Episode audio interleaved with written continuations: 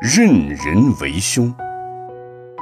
从前有一个富有的人，举止行为大方得体，人也敦厚聪明，方圆几十里的人都对他很是称赞、仰慕。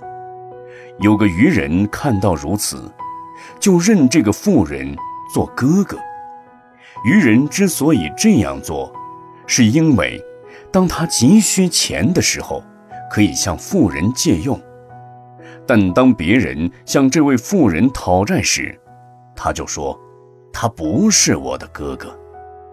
别人就问他：“你这个人，为什么一会儿要叫他为哥哥？”一会儿又不承认他是你哥呢？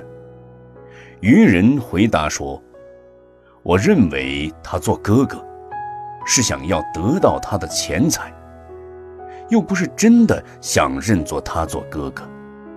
当他一身债务的时候，我当然不会认他了。”凡听到这话的人，都觉得其愚昧可笑。